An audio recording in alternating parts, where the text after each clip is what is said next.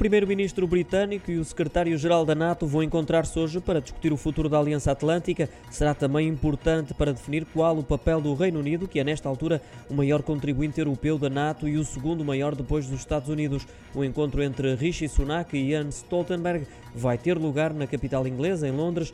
De acordo com o gabinete Sunak e através de comunicado, um dos temas a abordar é a atualização em curso à chamada revisão integrada, o documento que estabelece a estratégia britânica para a segurança, defesa, cooperação e política externa, foi publicado no ano passado como uma visão para o posicionamento internacional do Reino Unido no pós-Brexit. Na altura, o então primeiro-ministro Boris Johnson prometeu o maior programa de investimento na defesa britânica desde o fim da Guerra Fria, incluindo o reforço da participação na NATO. Já a sucessora Liz Truss comprometeu-se a aumentar de 2 para 3% do produto interno bruto a contribuição para a defesa até 2028, um objetivo que poderá estar comprometido por causa dos cortes na despesa pública previstos para o orçamento que vai ser apresentado no dia 17 deste mês.